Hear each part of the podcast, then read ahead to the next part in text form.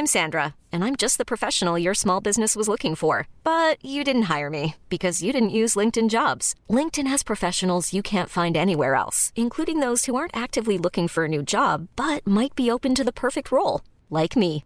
In a given month, over 70% of LinkedIn users don't visit other leading job sites. So if you're not looking on LinkedIn, you'll miss out on great candidates like Sandra. Start hiring professionals like a professional. Post your free job on linkedin.com/achieve today. Bonjour, je suis Stéphane Geneste et vous écoutez Code Source, le podcast d'actualité du Parisien.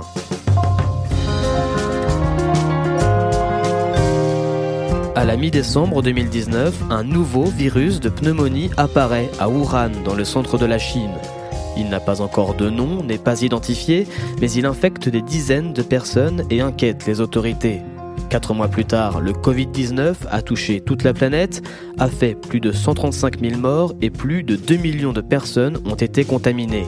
En Chine, le bilan s'élève à 3300 décès dus au coronavirus, mais ce chiffre officiel interroge et certains considèrent que les autorités chinoises ont sous-estimé le nombre de morts. C'est une question que beaucoup ici se posent depuis le début de l'épidémie. Aujourd'hui, Code Source vous raconte comment le pouvoir chinois a géré cette communication de crise avec Émilie Torgemène, journaliste au service Société du Parisien.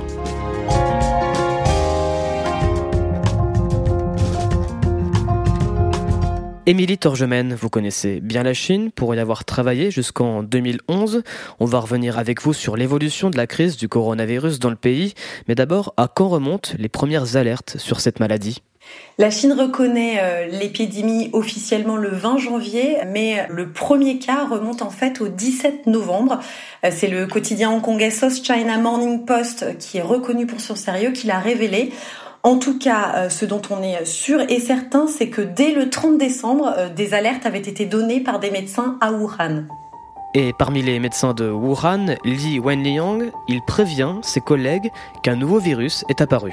Oui, Li Wenliang, c'est un ophtalmologue euh, de 34 ans. Il avertit ses collègues médecins dans des discussions privées sur WeChat c'est la messagerie euh, chinoise. Et donc, il prévient de l'existence euh, d'une nouvelle maladie dont les symptômes sont très similaires à ceux du SRAS, le syndrome respiratoire euh, aigu, qui était parti de Chine en 2002 et qui avait fait énormément de victimes. Et dans ses messages, il juge qu'il faut une mise en quarantaine d'urgence et surtout, il prévient ses collègues qu'il faut se protéger.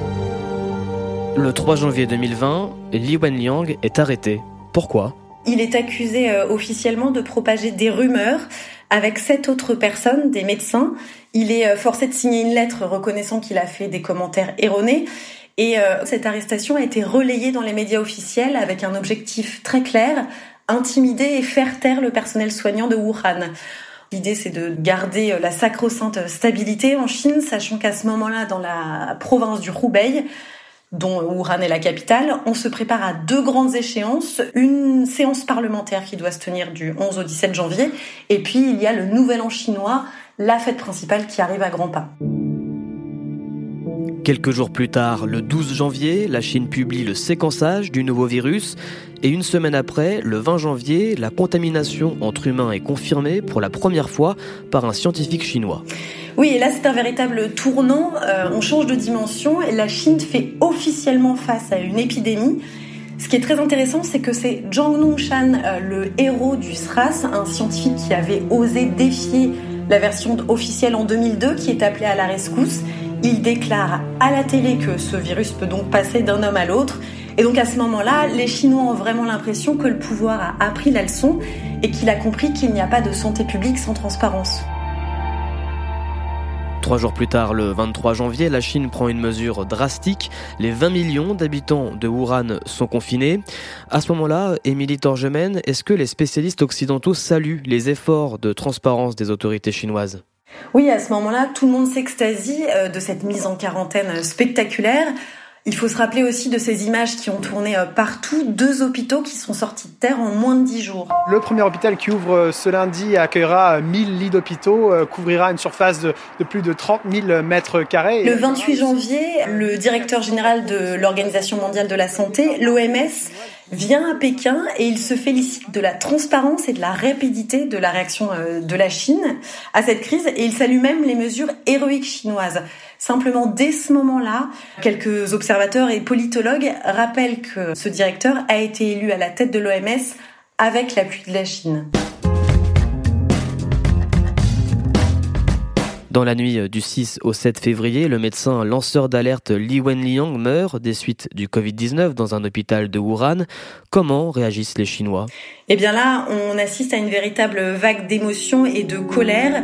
Euh, Li Wenliang devient le martyr du Covid et plus encore du mensonge de l'État. Je me sens très triste. Il était tellement gentil, mais ça n'a pas été facile pour lui. Ceux qui sont toujours là n'osent pas parler comme il l'a fait. Il a eu une attitude responsable envers la société. Il était honnête et loyal et je pense que toute la société devrait réfléchir à cela.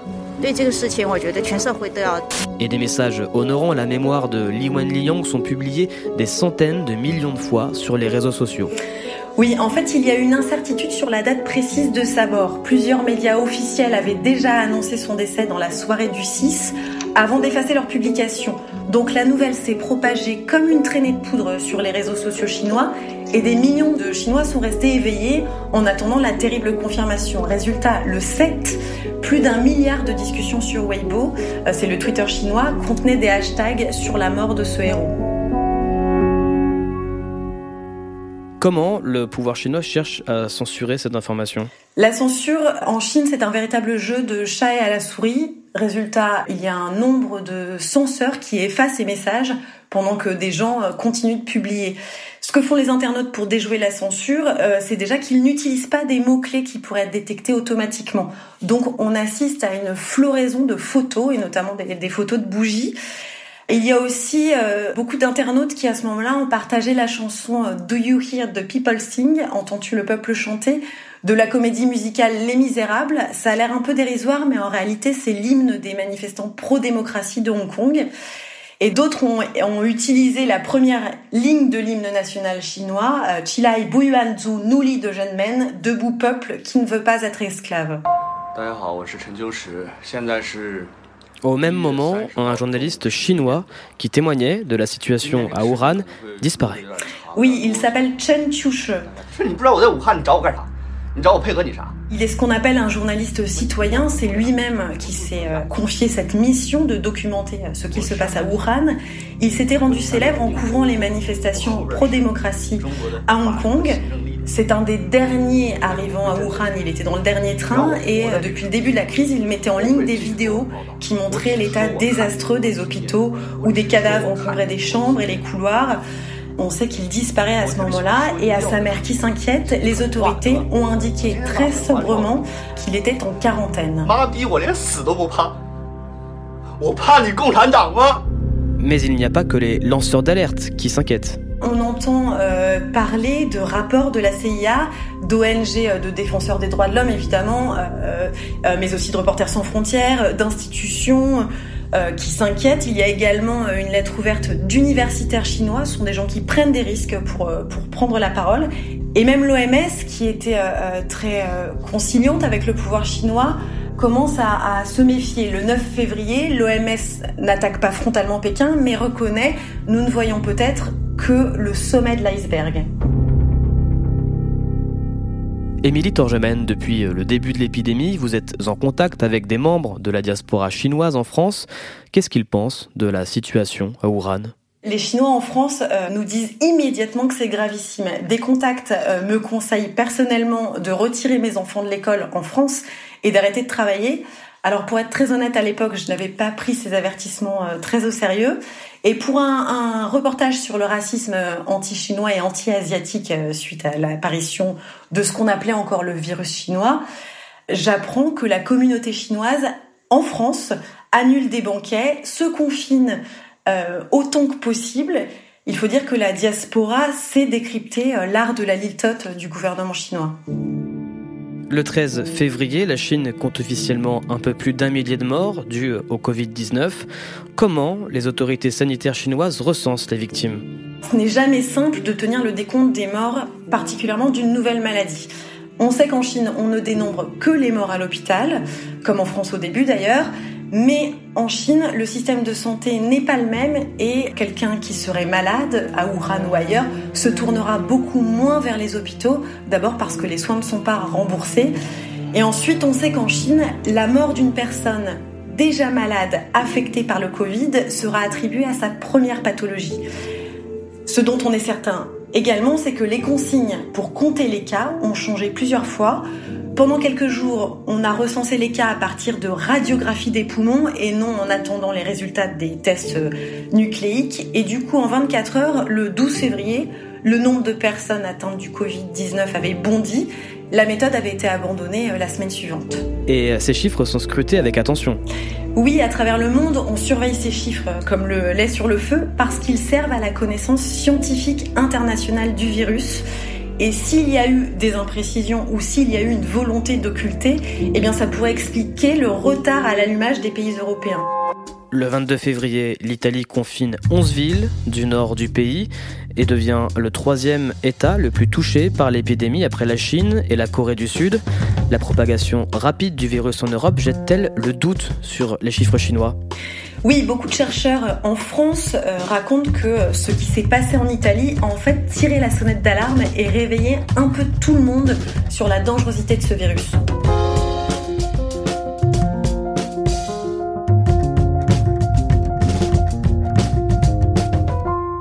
Le 10 mars, le président Xi Jinping se déplace dans la ville de Wuhan.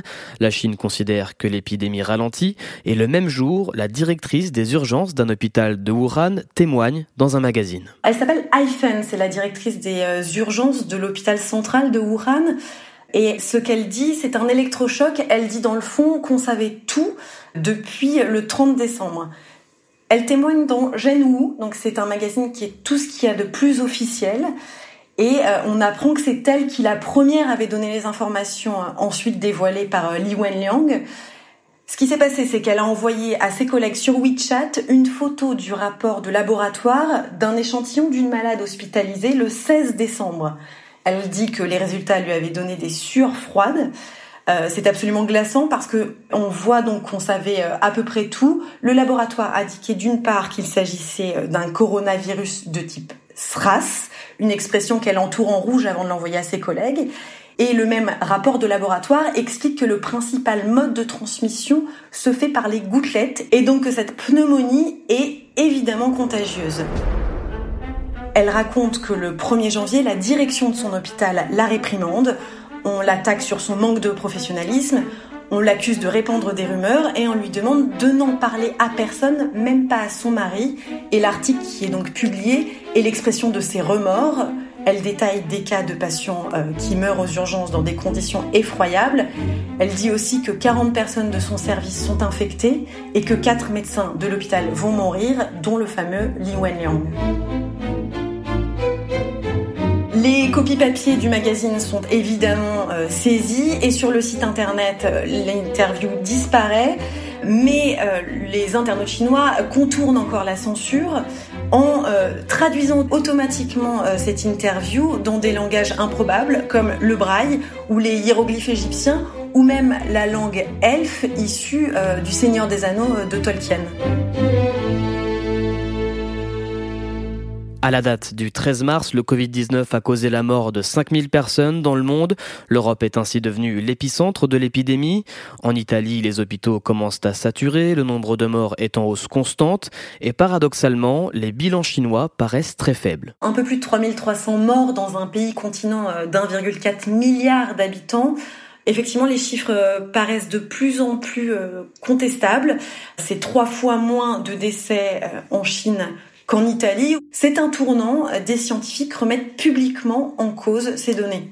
Comment réagit le régime chinois face à ces critiques? Il y a d'abord des explications euh, statistiques plus ou moins euh, farfelues notamment l'ambassade de Chine en France, qui explique que c'était un hiver très froid et donc il y a eu plus de décès à Wuhan que d'habitude. Et par ailleurs, il y a une passe d'armes importante entre la Chine et les États-Unis sur ces chiffres. La Chine, globalement, accuse euh, les États-Unis euh, de racisme et rejette un peu la balle dans le camp des États-Unis en laissant entendre que ce virus pourrait au contraire être d'origine américaine et aurait pu être importé par des soldats américains sur le terrain chinois. Dans la presse officielle chinoise, on explique que euh, la Chine sera plus tard érigée en modèle euh, pour la cause mondiale contre le Covid. C'est un tour de passe-passe assez intéressant pour transformer en fait une catastrophe sanitaire en exploit du Parti communiste chinois. Quelques jours plus tard, le régime chinois expulse 13 correspondants des principaux médias américains. Dans ces expulsés, il y a les correspondants du New York Times ou du Washington Post. Sur le fond de l'histoire, c'est une polémique sur euh, l'origine du virus, mais Pékin présente euh, ces mesures euh, drastiques et historiques, ça n'est jamais arrivé, comme des représailles au traitement outrageant imposé à ces médias par Washington. Les États-Unis accusent les journaux chinois d'être des organes de propagande.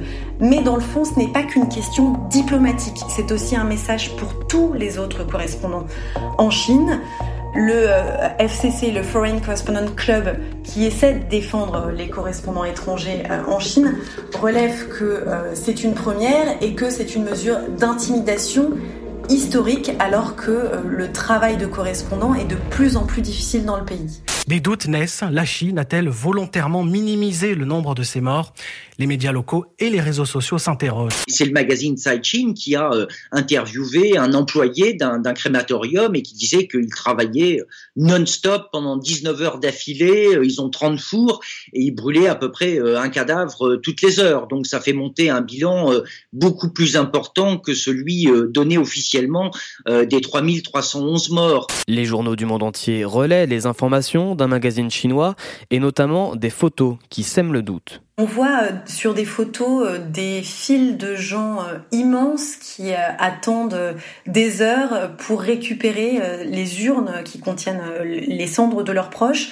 En réalité, ces photos viennent d'un magazine économique très reconnu qui travaille extrêmement bien en Chine, qui s'appelle Caixin et qui a été faire une enquête auprès des crématoriums de Wuhan et qui a révélé qu'en deux jours, les 25 et 26 mars, 2500 urnes ont été livrées par jour dans un seul de ces crématoriums, euh, ce qui donne des chiffres évidemment beaucoup plus importants que les chiffres officiels. On est allé euh, cet après-midi euh, dans, un des crématoriums de la ville. Le correspondant de France Télévisions en Chine, Arnaud Niguet. Surtout une très importante présence policière qui évidemment tout de suite nous a demandé d'arrêter de filmer, euh, nous a demandé de passer notre chemin. Donc sur Internet en Chine, euh, tout le monde commence à calculer le nombre de morts que ça pourrait faire. Un site chinois euh, réputé qui s'appelle Regard froid sur l'économie et la finance va jusqu'à faire état de 59 000 morts pour la seule ville de Wuhan et plus de 97 000 morts pour toute la Chine. Évidemment, ces chiffres sont très difficiles à vérifier, mais les photos euh, ne montrent en tout cas pas le contraire.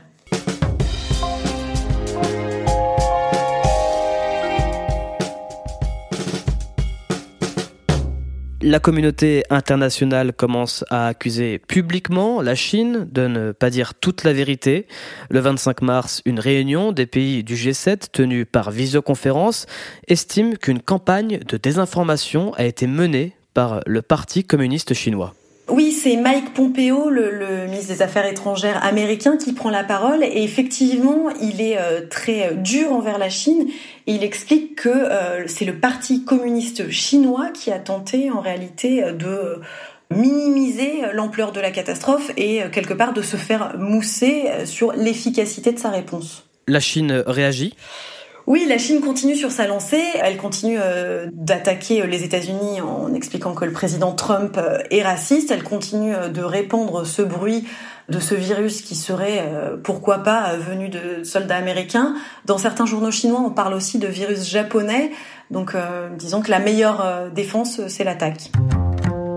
Le mercredi 8 avril, Wuhan, la ville où est apparu le nouveau coronavirus, sort du confinement après 76 jours d'isolement. Oui, et certains habitants manifestent leur colère contre le parti communiste chinois, contre le parti local du Hubei et ce qui est plus rare, contre le parti central qui n'a pas su gérer l'épidémie. Et cette colère s'exprime notamment sur les réseaux sociaux. Émilie Torgemène, l'absence de transparence réelle de la Chine, est-ce que ça a eu des conséquences sur la suite des événements au niveau mondial? Déjà au niveau chinois, si Pékin avait pris euh, des mesures drastiques trois semaines plus tôt, c'est-à-dire euh, au moment des premières alertes des médecins, 95% des malades auraient échappé à la contamination. Ce n'est pas moi qui le dis, c'est une étude de l'université de Yale. Et c'est à peu près euh, le même résultat auquel était parvenu le professeur Zhong Nanshan, ce héros du SRAS, qui lui jugeait que les deux tiers des cas auraient pu être évités si Pékin avait pris ces mesures ne serait-ce que cinq jours plus tôt. Au niveau mondial, évidemment qu'un manque de transparence a posé problème, puisque en France comme ailleurs dans le monde, on s'est appuyé sur les chiffres chinois et sur les données chinoises pour comprendre ce virus. Malgré tout, certains scientifiques croient à la version officielle de la Chine. Oui, et Jean-Daniel Lelièvre, par exemple, qui est euh, chef du service infectiologie à l'hôpital Mont-d'Or de Créteil, qui est un des centres références pour le Covid-19, nous expliquait euh, dans le Parisien qu'il est en fait possible que le décalage entre les chiffres de cas comme les chiffres de morts constatés s'explique en réalité par des différences génétiques entre les populations euh, européennes et les populations asiatiques. Et puis il émettait l'hypothèse que euh, ces populations chinoises auraient pu aussi être moins infectées ou avoir des formes moins graves parce qu'elles sont davantage en contact avec des coronavirus que nous ne le sommes en Europe. Ces derniers jours, Li Wenliang a été réhabilité par une enquête officielle du régime. C'est un aveu de la part des autorités chinoises oui, c'est un aveu. Euh, le pouvoir chinois a été forcé de reconnaître euh, son erreur et ils ont réhabilité non seulement Li Wenliang d'ailleurs, mais aussi les sept autres médecins qui avaient eu ce tort euh, d'avoir raison trop tôt. Et Pékin, dans une véritable opération de transparence, a limogé le 11 février deux responsables du Hubei, donc la province concernée. Et Ferrar en Chine, un des dirigeants euh, du Parti communiste local, avait même reconnu ses erreurs à la télévision d'État euh, à une heure de grande écoute. Il faut savoir que même les comités de quartier, ce sont les plus petits échelons du Parti communiste en Chine, ont érigé des hôtels à Li Wenliang et celui qui était donc un martyr euh, dissident est devenu un martyr officiel et un martyr du Parti communiste chinois.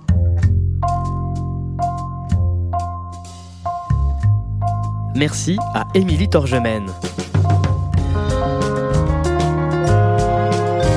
Code Source est le podcast d'actualité du Parisien disponible chaque soir du lundi au vendredi. Et si vous aimez Code Source, n'hésitez pas à nous le dire en mettant des petites étoiles et en vous abonnant sur votre application de podcast préférée comme Apple Podcast ou Podcast Addict. Cet épisode de Code Source a été conçu et préparé par Marion Botorel, production Thibault Lambert et Raphaël Pueyo.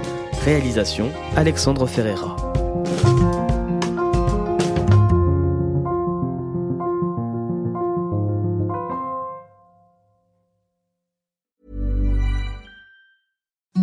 Imagine the softest sheets you've ever felt. Now imagine them getting even softer over time. That's what you'll feel with Bowl and Branch's organic cotton sheets. In a recent customer survey, 96% replied that Bowl and Branch sheets get softer with every wash. Start getting your best night's sleep in these sheets that get softer and softer for years to come. Try their sheets with a 30-night guarantee. Plus, get 15% off your first order at bowlandbranch.com. Code BUTTERY. Exclusions apply. See site for details.